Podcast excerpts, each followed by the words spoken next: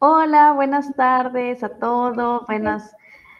Otro día, otro episodio más de aquí de. Todo comienza con un sí. Bienvenidos a todos. Muchas gracias por estarnos viendo, escuchando desde donde estés.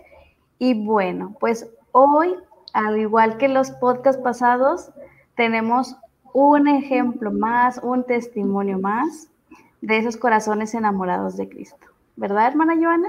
Oh, sí, no, no, no podíamos escapar y decir, no, esta, esta menos, no, no, teníamos que escuchar, ver otro corazón enamorado de Cristo. Y pues estoy súper emocionada de poder presentar a esta hermana en Cristo, ¿por qué no decirlo? Que es Verónica Brunkov de la comunidad del, de Reino Christi. Ella es consagrada, entonces para no hacer más, así más rollo, quisiera invitarla de una vez para que la puedan conocer todos los que nos están viendo. Hola, Vero. Hola, Vero. Hola, gracias. Qué gusto estar aquí con ustedes compartiendo este espacio. Muchísimas gracias por la invitación. No, gracias, gracias a ti por estar aquí y por compartirnos ese corazón enamorado de Cristo que tienes. Pero para empezar, ¿Quién es Verónica Brunkov? ¿Quién es Vero? Cuéntanos, cuéntanos. Bueno, pues eh, bueno, yo soy consagrada de, del movimiento Reino Christi desde hace 20 años, 21 años ya.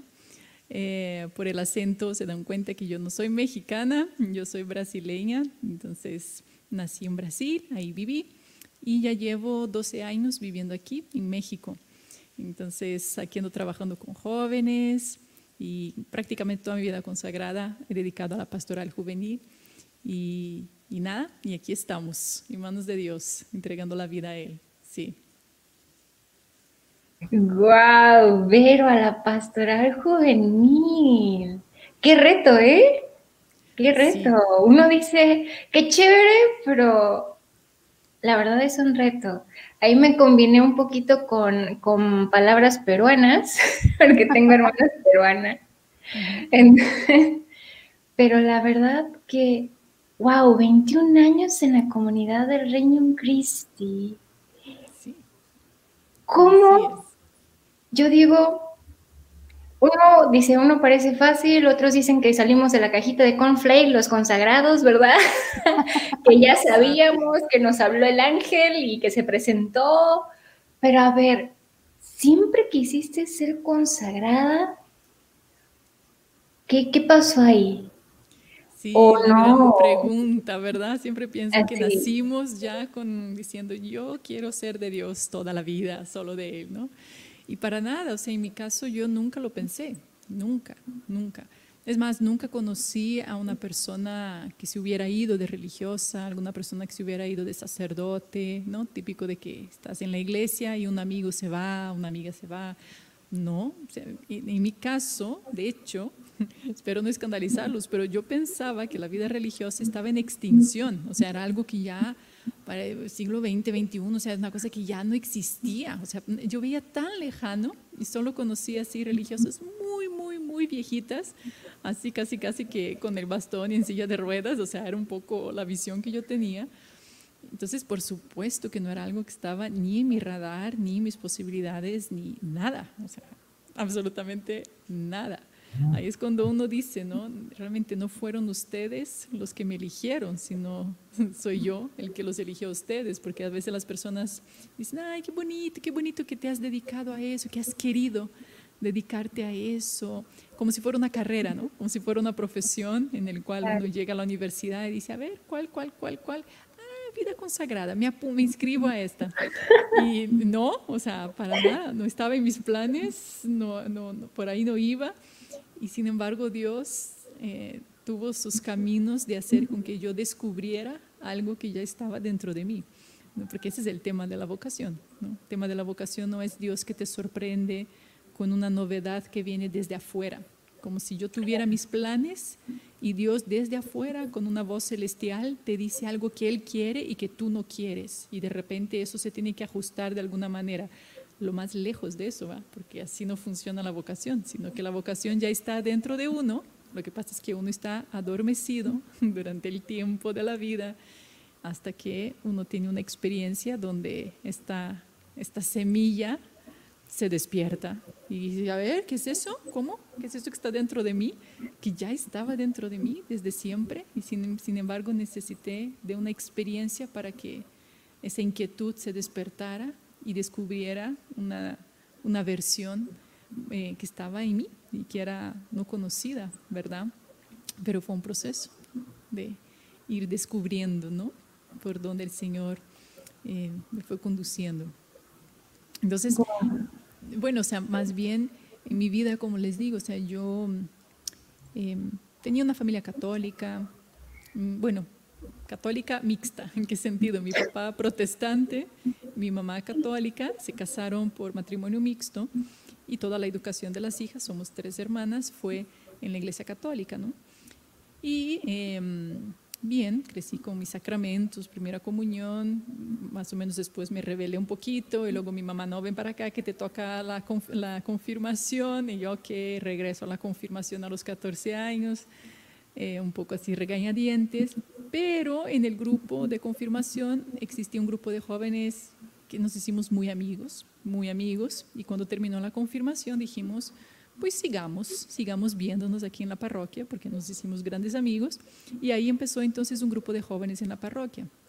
Pero un grupo de jóvenes eh, sin, sin, una formación, sin una guía espiritual, sino que júntense y a ver qué hablan, de qué hablan, y hablábamos de las drogas, del alcohol, eh, pues de, las, de los, las relaciones prematrimoniales y así, pero no, no, existía como una espiritualidad, ¿no? Algo más. Por eso nuestra vida fue un poco incongruente en cierto sentido. O sea, estábamos en la iglesia, pero en realidad vivíamos lo que queríamos vivir, ¿no? O sea, mucha incoherencia en ese sentido. Y yo tuve como una, una, adolescencia y una juventud muy, pues muy loca, la verdad, muy loca. O sea, siempre fui de muchas salidas, siempre fui de mucha fiesta, siempre fui, sí, de, de, sí, de, de, estar en todas las fiestas, desde mis 12 años, que tengo yo memoria, hasta los 20 que me consagré, literal. O sea, fui muy fiestera, muy noviera. Eh, en fin, eh, pues así era yo, ¿no? De hecho, en la, universidad yo era la encargada de las fiestas de la universidad. o, sea, esa era un poco mi, vida, ¿no? Mi, de mucha vida nocturna, por así decir. Eh, y bien, entonces yo estaba eso, por una parte en el mundo, por otra parte estaba yo con un pie en la parroquia, haciendo el bien, haciendo servicio social, apoyando, haciendo retiros, pero no existía un encuentro personal con el Señor. Sabía que existía Jesús, que existía Dios, el Espíritu Santo, pero qué bonito, pero no había una relación con, ¿no? Mi vida no estaba conectada con una respuesta a, Entonces, em, como les dije, yo soy, somos tres hermanas, yo soy la chica, las las más grandes me llevan 10 años, la otra 12 años, o sea, cuando yo tenía 14 años ellas ya estaban casadas, entonces yo me quedé sola eh, con mis papás dándoles mil vueltas sin saber qué hacer conmigo, pobrecitos, o sea, les saqué muchas canas. Em, y una de mis hermanas tenía una, tuvo una historia de conversión muy fuerte antes de, de casarse en la renovación carismática y siempre trató de jalarme a una experiencia más profunda. Ella veía que yo estaba pues, muy superficial, o sea, que iba a la iglesia, pero en realidad mi vida era incongruente y eso le preocupaba muchísimo, ¿no? Decía, ¿qué va a ser de esta niña más adelante? En fin. Entonces siempre me mandaba cartas, de, cartas ahí tratando de un poco motivarme a la santidad y yo, ay no, me mandaba libros de santos, de San Ignacio de Loyola y un santo que quién sabe qué tanto, o sea, me llegaba a la casa los libros, yo les metía en el cajón y decía, déjame en paz, o sea, ya déjame, déjame vivir, o sea, tú ya estás casada, déjame vida, ¿no? Claro. A los 16 empecé con un noviazgo que me duró tres años, que era un chavo que también estaba en el grupo de jóvenes, muy buena persona, pero un noviazgo muy del mundo, muy por más que estábamos en la iglesia, pero no había formación, o sea, no había nada de eso, ¿no? Entonces mi hermana cada vez más preocupada, diciendo qué va a pasar con esta niña y así. Eh, y entonces ella decide hacer una novena para que vean el poder que tiene las novenas. Ya le mandé libros, ya le mandé cartas, ya he rezado todos los rosarios que pude por ella, ya ofrecí todas las misas que pude. Y esta niña sigue y sigue y sigue por su camino doble, ¿no? De vida. Pues voy a hacer una novena a la Virgen del Perpetuo Socorro. Entonces nunca me dijo nada, ella hizo su novenita, de hecho coincidió que el último día de la novena ella estaba en mi casa y me dijo, ay, Vero, yo estoy haciendo una novena ¿me quieres acompañar? ¿Me llevas a la iglesia? Y yo sí te llevo, ¿no? Entonces la llevé a la iglesia y estaba y me abrazaba y lloraba, para que vean cómo estaría yo a mis 18 años, o sea, que lloraba la mujer como diciendo, Señor, por favor, ¿no?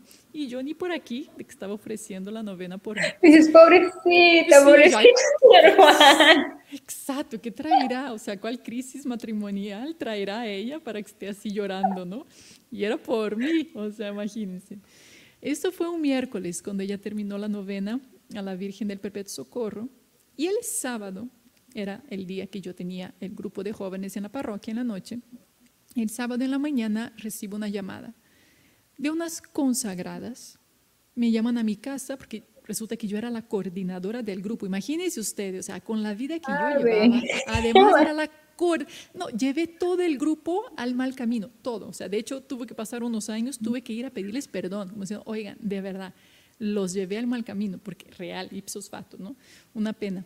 Este, y eh, yo era la coordinadora, imagínense la vergüenza. Entonces me, llama, me llaman las consagradas diciendo, ay, sé que eres la coordinadora del grupo, queremos ir hoy en la noche al grupo de ustedes para poder promover unas misiones que hacemos con Juventud Misionera. ¿Podemos ir? Y yo, sí, venga. Yo consaqué, o sea, yo ni sé consagrada. Y yo, ¿qué será este consagrado? O sea, ni había entendido qué era eso, ¿no? Como les dije, yo nunca había conocido estos seres. sí, no existía mi parroquia, o sea, nada, ¿no? Llegan ahí en la noche a mi grupo de jóvenes ellas con sus falditas, traían el anillo. Y yo, pues, así sentí ellas como ornis, objetos religiosos no identificables. O sea, eso. Serán mujeres casadas que dejaron sus maridos en Ecuador, no sé por qué pensé Ecuador, en Ecuador y, y, están casadas y vinieron a hacer misiones en Brasil. O sea, no entendía. No me llamó nada la atención, pero bueno, pasaron a dar su recado y pusieron un video de Juventud Misionera con jóvenes universitarias haciendo misiones. Cuando yo vi el video, yo dije, ah, esto yo sí quiero. O sea, haz de cuenta, así en mi corazón, tienes que ir, tienes que ir. O sea, quiero ir, quiero ir a eso. Yo no sé qué es, pero yo necesito estar ahí. Terminó la junta, me paro ahí con el grupo y digo, oigan, vamos a ir todos de misiones porque seguro ustedes están sintiendo lo mismo que yo estoy sintiendo. Y todos así, grillo, ¿verdad? el grillo, Nada, no se inmutaron con el video. Y yo, ¿cómo? O sea, yo estaba convencida que era la oportunidad para nuestro grupo ir, a hacer algo por los demás, misionar. Nunca habíamos hecho misiones en la vida. Pues nadie fue. Mi novio solo me miraba así con cara de, ¿qué? ¿Tú a dónde vas? Y yo, pues yo voy de misiones. O sea, yo no sé usted, pero yo voy. Fui la única. Éramos 60 jóvenes los que estábamos ahí viendo el video. De los 60 solo yo fui. Y eso fue tres días después que mi hermana hizo la novena por mí, para que vean.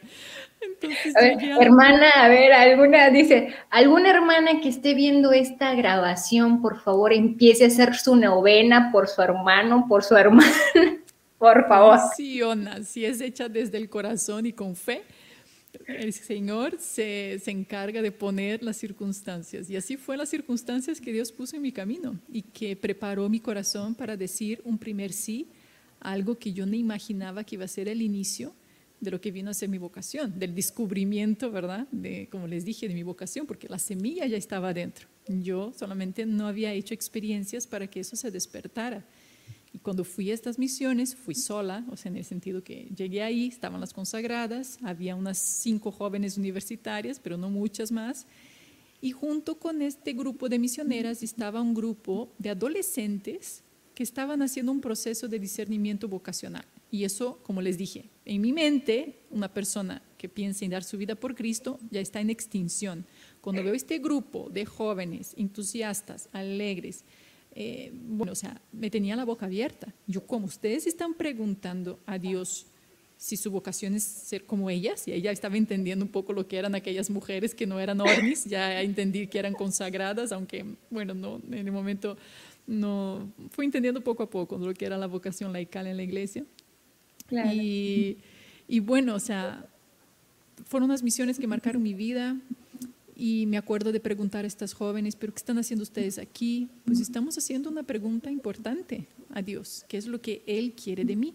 Y nunca se me hubiera ocurrido que yo pudiera preguntar a Dios qué es lo que Él quiere. Es más, nunca había escuchado la expresión la voluntad de Dios. Imagínense, y estaba en la iglesia desde hacía cuatro años ¿eh?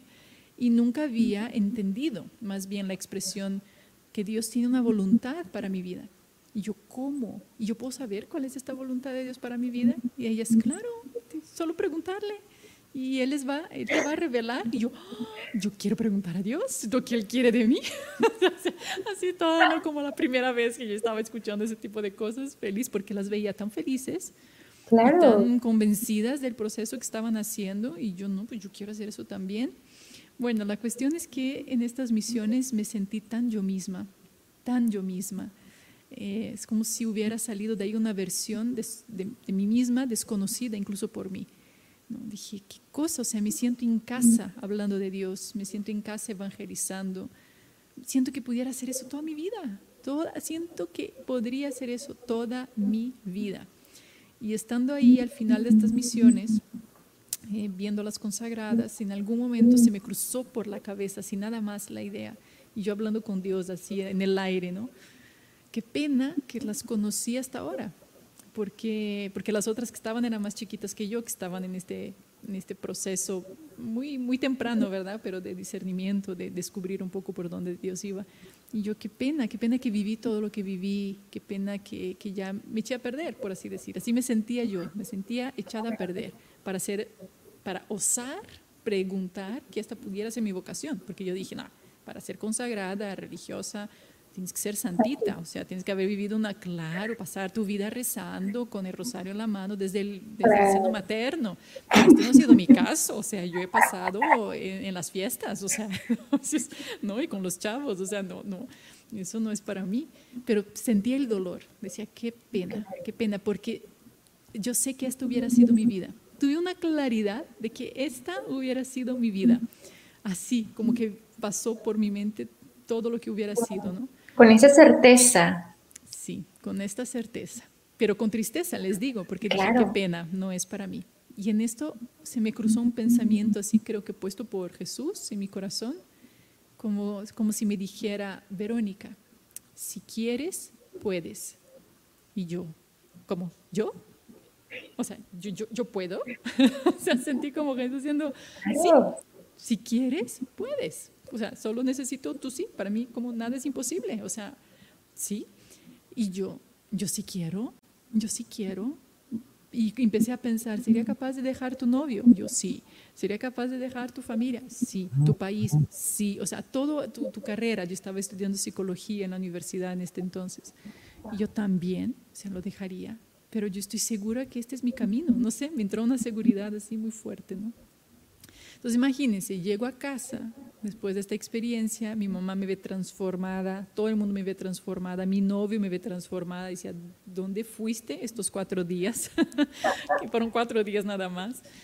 Y regresé con una experiencia de Jesús personal, un Jesús que me necesitaba, que tenía una misión para mí, que tenía una, un Dios que tenía una voluntad que yo tenía que descubrir y me acuerdo ya en el coche, cuando me fue, además me fue a recoger mi novio, me acuerdo, a la casa de las consagradas. Y cuando esto, me siento, cuando él llega, sentí que me estaba quitando de mi casa.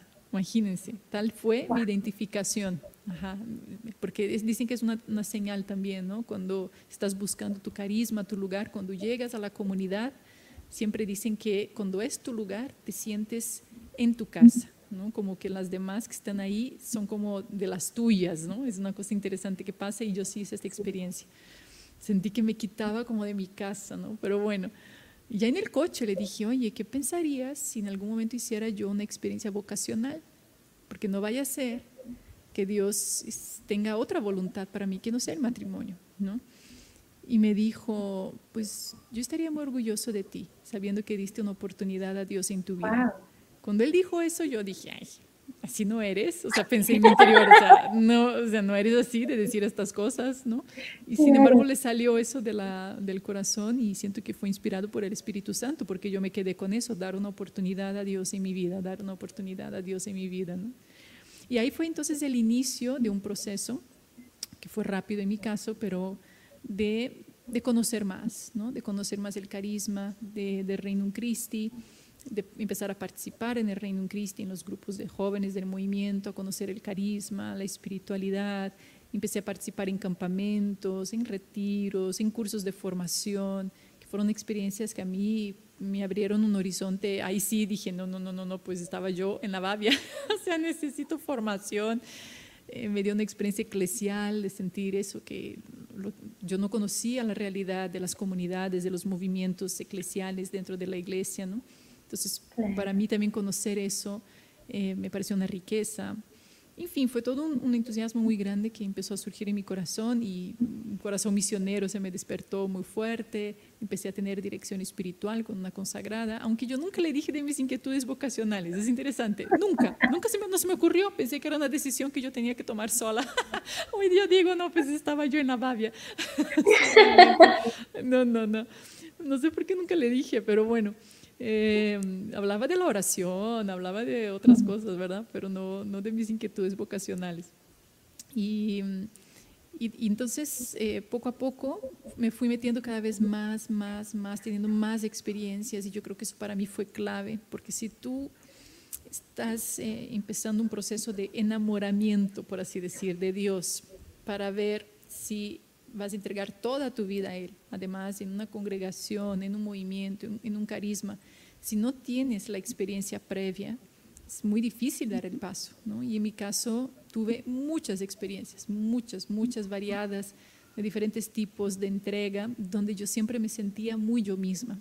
¿no? siempre pongo esta imagen, cuando tú estás buscando descubrir tu vocación, cuando estás en un lugar, eres como una semilla, porque la semilla tú ya la tienes el tema es si esa semilla está en la tierra correcta para que ella florezca.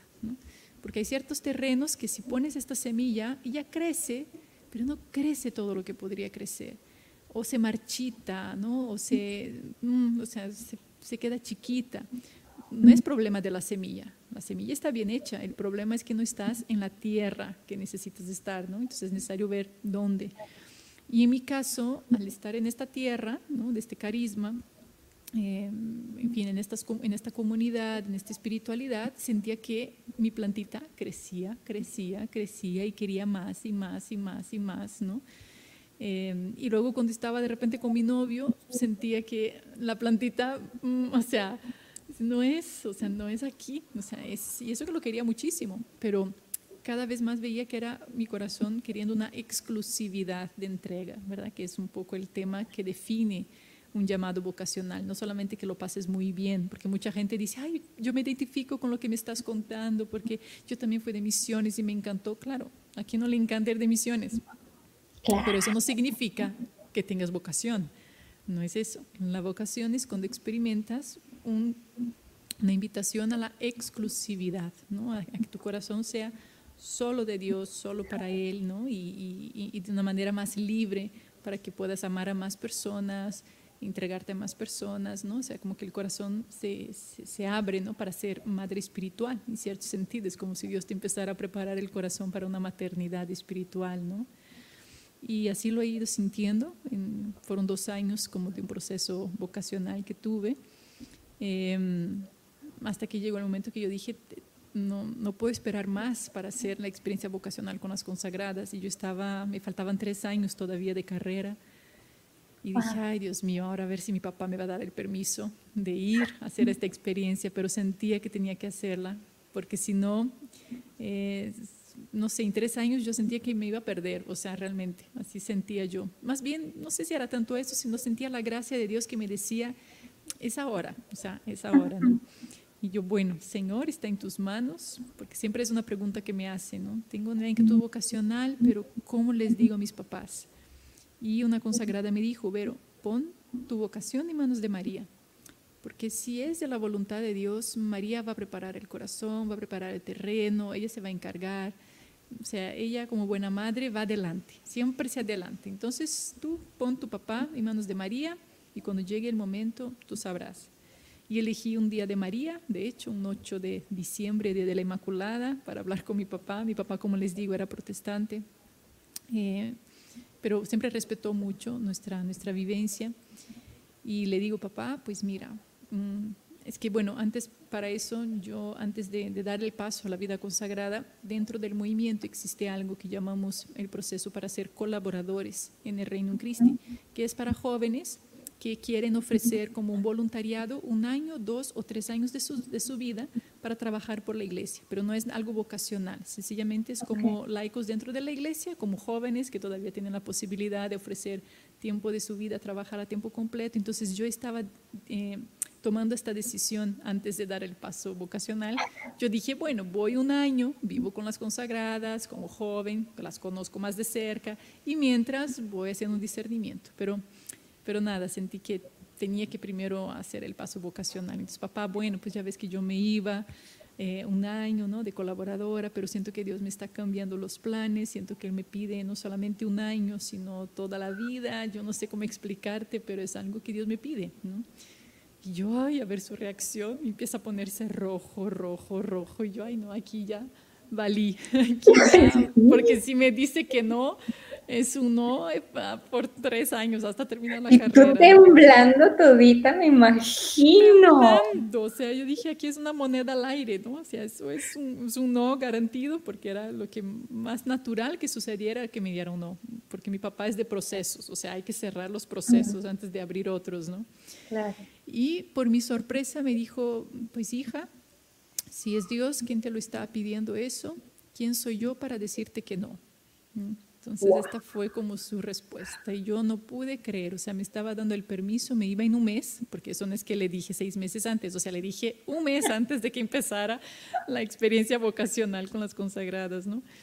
Y pues me dio su bendición y resulta que después me enteré, para que vean cómo María es fiel, eh, que el pastor de la iglesia de mi papá, imagínense, el pastor de la iglesia de mi papá protestante una semana antes que yo le dijera eso a mi papá, saliendo del culto, lo detuvo y le dijo, oiga, ¿usted nunca pensó que tal vez su hija Verónica pudiera ser una monja? Así le dijo, pudiera ser una monja.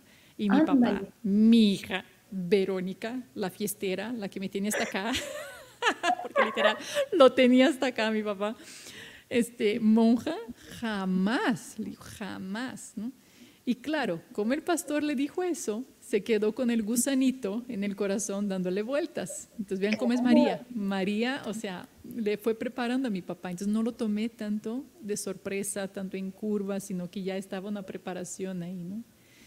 Y lo más bonito fue que una vez que ya estaba el permiso, pues mi hermana, aquella que les conté, que se enteró, que, que rezó por mí, ella eh, sabiendo que ya me iba con las consagradas, le escribió una carta a mi papá y le dijo, pues mire, eh, dentro de un mes tu hija se va, esto era diciembre, era ya 10 de diciembre por ahí, se va de consagrada, entonces todos somos católicos, pues mira, pues quisiera hacerte una invitación. Y hace una carta invitando a mi papá a hacerse católico en la misa de Navidad para que fuera nuestra última Navidad juntos. Una carta de cuatro páginas con todos los porqués era importante vivir la misma fe en la familia y shalala, y la iglesia católica y los sacramentos, la Eucaristía, la confesión, María, o sea, todo, así un mini catecismo a mi papá, ¿verdad? En cuatro hojas. Mi papá no dijo nada, recibió la carta, la leyó, pero no supimos nada, mi mamá no tenía información. Y la noche de Navidad, entonces nos juntó a toda la familia, fue mi última Navidad así antes de consagrarme, bueno, con mi familia. Y pues dijo, pues bueno, recibí la carta, leí la carta y realmente busqué un sacerdote, me confesé y el día de hoy voy a recibir la Eucaristía con ustedes, ¿no? Entonces este día mi papá recibió la comunión por primera vez, porque el bautismo es el mismo eh, entre los protestantes, ¿verdad? Entonces en realidad pues se confesó y recibió la Eucaristía a sus 60 años y y se convirtió al catolicismo y hasta la fecha, ahí está católico mi papá, ¿verdad? Yendo a misa todos los domingos. y interesantísimo, sentí como si Dios me dijera, mira, tú cuida de mis cosas y yo me encargo de las tuyas. Y, así fue con muchas otras cosas. Y ya luego ya me consagré y me enteré que mi hermana entonces ya consagrada fue cuando ella me contó, ¿te acuerdas de aquella novena que fuiste conmigo y que yo, no sé, y yo, ay, sí, que lloraste, quién sabe qué. Como Magdalena. Como Magdalena era por ti, era por ti, porque estaba yo poniendo eh, tu juventud en manos de la Santísima Virgen María. Y una semana y tres días después llegaste a casa diciendo que te ibas de misiones, ¿no? Para que vean cómo, cómo es el poder de la oración. Entonces, bueno, no siempre pensé ser consagrada, pero Dios puso en mi camino las experiencias para descubrir algo que estaba dentro de mí y que ni yo misma conocía, ¿verdad? Que estaba ahí. Y así han pasado ya 21 años. Wow. Qué interesante y súper padre cómo fue Dios preparando todo tu camino, tu familia, tu vida para poder llamarte. Cuando el Señor donde pone el ojo pone la bala, dicen aquí en México. Entonces, Él prepara todo y es esto y es esto. Y quería Vero y ahí tenía Vero. Así es, pues sí. Oye, Vero, pero nos decías que antes no eras así como que muy religiosa y nada, para mí y muy fiestera. ¿Qué fue qué, has, ha sido lo más difícil este, para perseverar en tu vocación? Más difícil para perseverar en mi vocación. Sí, porque muchos dicen que, es muy fácil, ya, pues si Dios te llamó, si Dios preparó tu camino, pues ya la carretera ya está pareja, ¿no? Sí. O sea, por muchos años fue pareja. Yo sentí que Dios eh, dio una gracia muy grande, muy grande, muy grande, porque realmente eh, hay muchas cosas que a, muchos jóvenes que acompaño en el proceso vocacional y que les cuesta la vida, ¿no? En, los primeros años especialmente, les cuesta la vida. A mí no me costó nada, o sea, no me costó dejar mi familia, no me costó dejar mi novio, no me costó, o sea, pensar en la posibilidad de que no iba a ser mamá, ¿no? No, todo fue así por años, o sea, tranquilo, ahí fui yo en mi caminito, ¿verdad? Y dije, Dios me dio una gracia. Después, yo creo que de unos 10 años, fue cuando me cayó el 20, consagrada. Fue como, no voy a tener hijos, no, no voy a casar, no. Todo lo que yo tenía que haber vivido 10 años atrás, lo viví 10 eh, años después, ¿no? De consagrada. Ya mis 30 años, o sea, ya después. Y, fue bueno que hubiera pasado eso, o sea, y, muchas otras dificultades que después, ¿qué pasa? Uno se consagra en un idealismo, tal vez que hace parte de la etapa de los 20 años, eso es bien importante. No solamente pasa en la vida religiosa, pasa cualquier persona que entra a la universidad, tiene planes, ideales, y hace parte de la etapa de los 20, porque necesitas del idealismo para poder desinstalarte y hacer acciones, ¿no? Entonces, algo que está en nuestra naturaleza. Después, de los 30, viene una crisis muy fuerte, que es la crisis del realismo.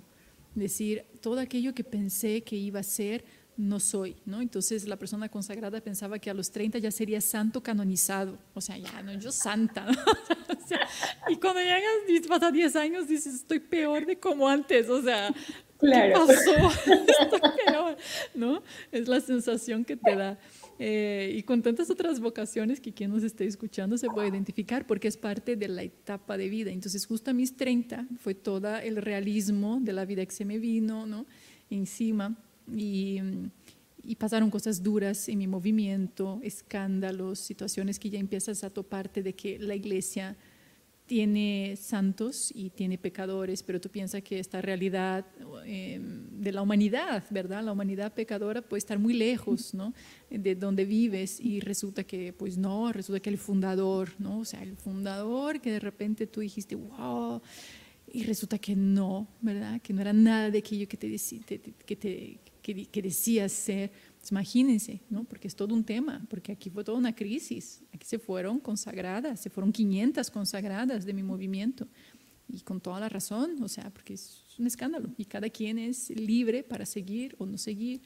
En mi caso, en mi interior, sentía que Dios me decía, vamos adelante, vamos adelante.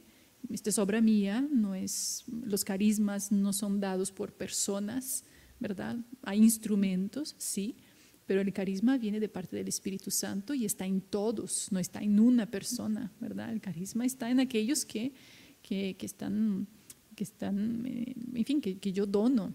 En fin, fue encajando muchas cosas en mi mente, mi corazón tuvo que hacer un proceso un poco más lento, que, que ahí va, o sea, no sé, ¿verdad? Cuánto, porque no es fácil, eh, no es fácil, son cosas que te decepcionan, o sea, las decepciones dentro de la iglesia van a existir donde estés, estés acá, estés dentro de un Carmelo, estés afuera, o sea, donde estés vas a ver decepciones. El tema es cómo lo manejas, la gracia que Dios te da para eso, en fin, que sigo necesitando de ella, ¿verdad? De la gracia para seguir encajando muchas cosas y seguir adelante a pesar de, ¿no? Cada vez más el idealismo se va disminuyendo, cada vez más el fervor inicial de la fe, donde sí, ¿no? Y todas las emociones y todo el corazón y, y lo sentías, de repente dejas de sentir todo y de repente ya no sientes nada y de repente ya es un acto de fe, porque Dios lo que quiere es una respuesta no desde el sentimiento, ¿verdad? No es esta la respuesta que Dios nos pide a, nadie dentro del camino de fe de, la iglesia. Él nos pide una respuesta desde la fe, una fe en la palabra del Hijo del Hombre, en la palabra de Dios, en fin. Es todo un camino, es todo un aprendizaje, ¿no? Y que creo que ah, estoy lejos todavía de, de aprenderme a las lecciones, ¿no? Estoy en, el, estoy en el camino para, en fin, un camino donde cada vez es más realista y cada vez más es un camino donde empiezas a experimentar el peso de la cruz, en realidad, que fue lo que él dijo. El que quiera seguirme, tome su cruz y sígame. Y no es tome las rosas, los caramelos, los dulces y sígueme. Tome su cruz y sígueme. Y es un camino estrecho, ya lo dijo. Una cosa es que lo tengas en la idea, otra cosa es cuando estás viviendo, ¿no? Y dices, no, sí, sí, sí, es estrecho, no, sí, sí, sí. Eh, es, es, enfim, es, todo un, es todo un camino, ¿no? Pero eso creo. Oye, pero también sabes que los, los chavos preguntan mucho, que bueno, si ya Dios te ha dado la gracia, si, si vas con todo, ¿no? Y con buen ánimo, pues ningún voto te ha de ser difícil, ¿verdad? De seguro, todo, todo voto fue fácil, pues Dios me ha dado la gracia, salí de la cajita de cornflakes, Dios planeó todo, entonces pues ya, por ende, los votos, así como el checklist, palomita, ¿no? ¿Cuál ha sido el voto que más te ha costado? ¿Cómo has podido llevar cada uno de estos votos en ese compromiso fiel y en esa también respuesta en fe y en amor. Sí, yo creo que sí es un aprendizaje también. Em, yo creo que hay, hay, o sea, no hay como que uno que te pesa más, porque todos están interconectados. Cuando uno te está costando más, va a afectar a los otros. O sea, cuando estás fallando más en uno, fallas en los otros, ¿no? O sea, siempre es como un, vasito eh, intercomunicado, ¿verdad? Claro que la obediencia tiene su reto. Tal vez al principio la obediencia es lo que menos, a mí por lo menos menos me costó, lo mismo por la edad. Siento que cuanto más jovencita eres, más te adaptas, te acoplas, eh, porque es todo nuevo, no lo sabes, entonces te vas sumando, porque te lo dicen. Entonces, lo acoges y lo vas viviendo y lo vas viviendo en esta motivación de por amor a Cristo, por amor a Cristo, ¿no? Y, va fluyendo todo, pero esta etapa tiene un fin, porque luego la misma etapa de la vida llega el momento donde tú, eh, uno dices, ya me la sé, ya soy más autónoma, Em, y cuando empieza esta autonomía que es tan sana, porque, porque digo que es tan sano que pase eso, incluso siento que es sano las etapas de rebeldía dentro de la propia vivencia de la vida consagrada personales, las rebeldías, me explico, ¿verdad? Las, las que son internas. Me parece que es un proceso buenísimo, que cuando la persona dice, ay, no me cuesta nada, no me cuesta nada, yo, mira, me huele mal. ¿Por qué? Porque, porque la persona no está teniendo la capacidad de hacer el ejercicio de su libertad. Y Dios quiere que hagamos las cosas por libertad y eso solamente lo experimentas cuando te empieza a costar, cuando eh, tienes que hacer opciones, ¿no? Entonces, yo creo que sí, en algún, algún momento yo creo que sin duda la obediencia es la que más puede costar, porque sí, porque puede costar ceder, o sea, mm, en fin, e, este Padre, aparta de mí este cáliz, ¿no? Pero no se haga mi voluntad sino la tuya. Este no se haga mi voluntad sino la tuya es todo un tema, ¿no? Es el tema de la oración central en realidad que tenemos todos. Lo que queremos es hacer la voluntad del Padre, pero a veces cómo nos aferramos a nuestra voluntad, ¿no? Y claro, eso está conectado al tema de la pobreza, porque la pobreza también es este desprendimiento no solamente de las cosas materiales, sino también de ti misma, ¿no? La pobreza va muy, va muy unido al tema también de la obediencia y también cada vez más puedes hacer tus cosas, tu, tu mundo, tus seguridades, ¿no? Seguridades que puede ser un lugar, que puede ser una casa, que puede ser unas personas y eh, nuestra única seguridad en la vida consagrada, pues es el Señor, ¿no? Entonces también ir soltando todas las falsas seguridades es un proceso también dentro de la pobreza, ¿no? La castidad lo mismo, porque solo vives la obediencia, la pobreza, la misión, si vives desde un corazón que está orientado hacia Él, ¿no? De decir, todo lo que hago, Señor, es por amor a ti. Pero de manera sutil lo podemos estar haciendo desde un amor propio. Entonces también todo eso se tiene que ir ordenando y el Señor nos va educando, eso es lo bonito, ¿no? que es un proceso de educación de parte de Dios hacia nosotros. Em, donde al principio tú dices como un lema, sí Señor, todo por amor a ti, pero luego llega el momento de, un amor maduro, donde realmente estás haciendo la opción por el, el, amor, aunque no lo sientas, que es lo que pasa en un matrimonio, ¿no? un matrimonio que lleva 30 años, uno no ve la misma infusión que ve en la luna de miel. Sin embargo, el, amor es mucho más maduro después de 30 años, porque es un amor que es capaz de renuncia, es un amor por el otro, es un amor de donación, es un amor mucho más forjado en el crisol, ¿no? Y yo creo que nuestro proceso de la vivencia de la castidad es un proceso de purificación en el orden del amor, que eso es la castidad, ¿no? Es, es, tiene que ver con el orden en el amor hacia la donación. En fin, eh, pero como digo, cada uno tiene sus etapas, tiene sus momentos, uno cuesta más, pero siempre afecta a los otros y así, ¿verdad? Así es, a veces nosotros acá desde afuera vemos, ay, pues es que son consagradas y son las, nos, no sé, siempre les dicen, siempre les han de decir, es que son ustedes son las que están más cerca de Dios y a ustedes todo es más fácil y todo, recen por mí, pues es lo mismo, ¿no? Estamos de la misma distancia a Dios y si al mismo Jesucristo le costó decir, aparta de mí este cáliz, pues ahora cuanto más a nosotros que somos simple mortales. Sí, totalmente, todos estamos en el mismo barco, literal. Así es. Oye, pero yo quiero hacer una pregunta. Yo conocí a Vero, déjenme les cuento, que yo conocí a Vero en TikTok, haciendo TikToks. Y eso que ya, pobrecito, lo tengo bien abandonado mi, mi, TikTok. Y veo que evangelizas en las redes. Y ahorita decías que te has dedicado a los jóvenes. Eh, ¿Cómo ha sido esta experiencia de evangelizar en redes? Sabemos que las redes pueden llegar a ser muy crueles, a veces simplemente cualquiera puede como quedar su comentario. Entonces, ¿cómo es para una eh, consagrada evangelizar en redes? Eh, y en estas redes que a veces este, dicen, ¿y tú qué estás haciendo aquí? No es, no es tu mundo este, ¿no? Sí. Sí, pues mira, también yo creo que Dios va conduciendo las cosas, ¿no? Yo siempre fui muy, siempre me gustó mucho el tema de la comunicación, siempre, desde muy chica. Y, y dentro de la vida consagrada siempre tuve en mi corazón el deseo de transmitir, de transmitir todo lo que yo vivía, me acuerdo, todas las pláticas que escuchaba, siempre apuntaba, pero nunca era para mí, siempre era cómo eso voy a transmitir de alguna manera a mi grupo de jóvenes, en fin, siempre en esta, este dinamismo.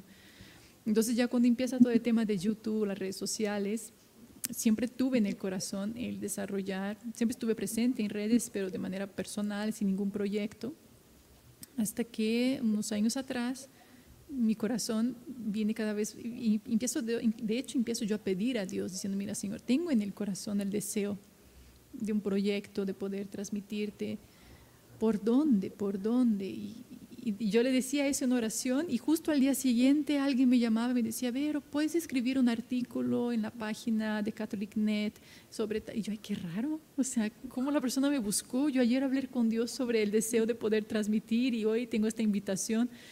Y así empezaron a venir invitaciones, hasta que en algún momento ya surge en mi corazón el deseo de hacer un canal en YouTube de una, una palabra tuya bastará para sanarme. Empecé con este proyecto de cada domingo hacer la reflexión de una palabra del Evangelio ¿no? y ver cómo esta palabra nos puede sanar. Yo quería algo que fuera muy en torno al Evangelio, entonces empecé por ahí. Luego empieza la, la pandemia y con la pandemia en Semana Santa me piden que predique unos ejercicios espirituales virtuales. Y yo, ok, vamos a lanzarnos a hacer unos ejercicios espirituales virtuales y se apuntó muchísima gente. Y luego esta misma gente dijo, no, pues hay que seguir de alguna manera, que no sea solo los ejercicios, ojalá podamos, podamos seguir encontrándonos, aunque, sea por Zoom. Y dije, bueno, ok, entonces ahí empezó el archivero, que cada miércoles a las 7 de la noche en mi canal de YouTube siempre tengo un tema formativo, ¿no? Y se creó una comunidad, tenemos ahí, eh, tanto en, en, WhatsApp, eh, en fin, tenemos ahí varias personas que están en la comunidad del archivero. Y también en algún momento en Instagram, yo estaba escuchando una vez, quién sabe, una persona hablando de Dios así en live. Apenas cuando el live, los lives de Instagram empezaron, y me acuerdo que ya eran las 10 de la noche, algo así. Y yo escuchando, ah, de hecho, ¿saben quién era? Eh, Jonathan, el que hace Jesucristo en, en la serie de Chosen. Eh, no sé si lo han visto. Si no han visto la serie de Chosen, es que lo tienen que ver. Es una cosa increíble. Es la vida de Jesucristo y él es el actor. Y estaba ahí hablando de Dios en la noche. Yo, ay, qué bonito poder dormir después de escuchar a una persona hablando de Dios así en la noche, en vivo, en Instagram. Y se me prendió el foquito, no sé cómo, se me vino así. Uy, estaría genial poder entrevistar a personas en la noche que hablaran de su historia de conversión entonces, que se llamara así, historias de conversión, no sé, y era un lunes, entonces agarré a un amigo mío, diácono, lo llamé a las 10 de la noche y dije, oye, ¿te gustaría hoy en una hora entrar en un vivo y, y cuentas tu historia de conversión? Y él sí, va, a las 11 de la noche ahí empezamos eh, el live con historias de conversión y nunca más paramos hasta la fecha. O sea, ya van más de casi 200 personas que han contado su historia de conversión los lunes. Digo, en la pandemia fue todos los días, o sea, todo, me eché unos tres meses de diario con historias de conversión en Instagram, ahora nada más una vez a la semana.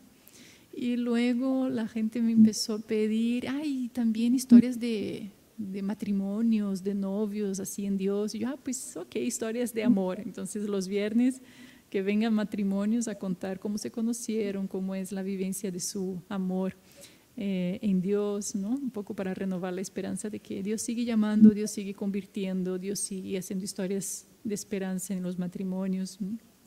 Entonces, bueno, así surgieron los proyectos en redes, poco a poco. Y bueno, y TikTok, porque estuve ahí viendo y, cuando veo así se me activa un chip y, tengo ganas de hacer algo, bueno, ahí empecé, pero como empecé tarde, empecé mal, entonces ya la cosa quedó estancada y, y, bueno, ya saben cómo son los algoritmos de TikTok, tienes que estar ahí haciendo, quién sabe, cinco videos al día y, no, pues no. a estos niveles de tiempo yo no llego. sí. Órale, pero pues realmente, bueno, verdad, de verdad que todo empezó en la oración, ¿no? Sí. Surgió en la oración y de ahí el Señor te tomó la palabra. Muy bien, pero excelente, me parece perfecto.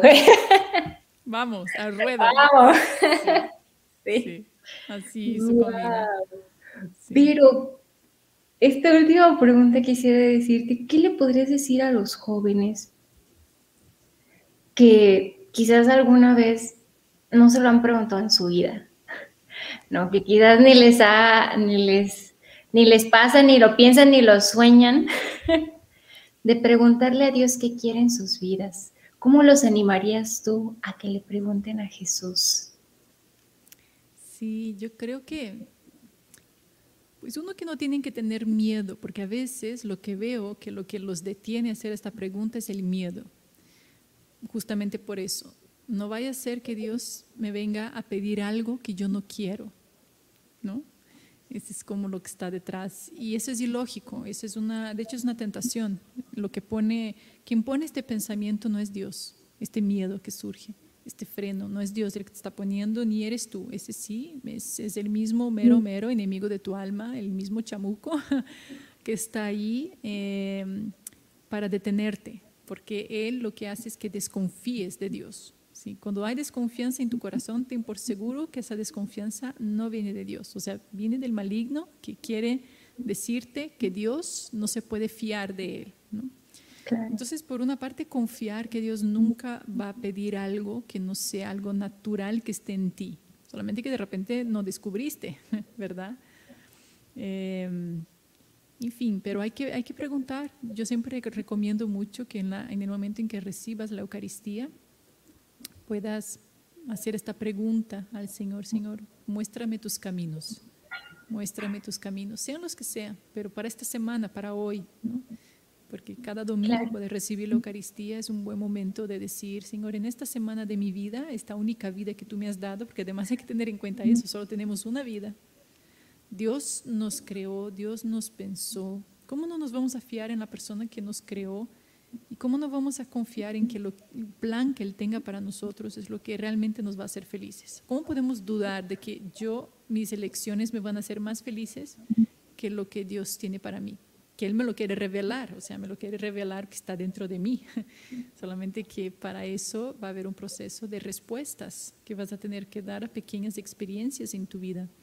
Un retiro que te inviten, a ir a participar en un grupo de oración, va a haber invitaciones, porque Dios no, no te va a mandar una carta por mano de un ángel, ni un WhatsApp, o sea, no te va a mandar un inbox no te va a hacer eso. Él va a poner personas, te va a poner cosas en tu camino que te van a abrir los ojos y que te van a, te van a exigir una respuesta. ¿no? En mi caso fue unas misiones con unas consagradas que por ahí pasaron en mi grupo, llegaron, pusieron un video y nada, en mi corazón venía el di que sí, di que sí, y yo pudiera haber dicho que no, como todos los demás, y sin embargo Dios me dio una gracia para decir que sí. Y eso cambió toda mi vida. Si yo no hubiera ido a estas misiones, yo no estaría aquí, ¿no? Y así pasa en nuestras vidas. Entonces, pues eso recomiendo, que pidan a Dios, muéstrame tus caminos, sin miedo. Muchísimas, muchísimas gracias, Vero. Gracias, el, el como también mencionaba San Juan Pablo II, no tengan miedo de abrirle a Jesús se paren par las puertas, ¿no? Del corazón. Así es. Muchísimas, también muchísimas, muchísimas gracias por abrirnos tu corazón, por contarnos tus pensamientos Cómo veías la vida consagrada y todo eso, no, te lo agradecemos de todo, de todo corazón, así como ahora hacen. sí, sí, sí, sí. sí el corazón. Entonces, muchas, muchas gracias, Vero, por compartirnos ese corazón enamorado de Jesús. Gracias a ustedes por la invitación y por sus vidas también entregadas al Señor, ¿verdad? Cada quien en donde Dios pide, cada quien en su camino, pero en totalidad, eso es lo importante. Así es, muchas gracias, Vero, y pues Invitamos a todos a que nos sigan en nuestras redes sociales como Vida Change, YouTube, Facebook, Instagram, Twitter, todas para que sigan conociendo más historias interesantes como Vero y esos corazones enamorados de Cristo que puedan resonar también en tu corazón. Bendiciones a todos. Nos vemos la próxima. Bye. Gracias. Chao.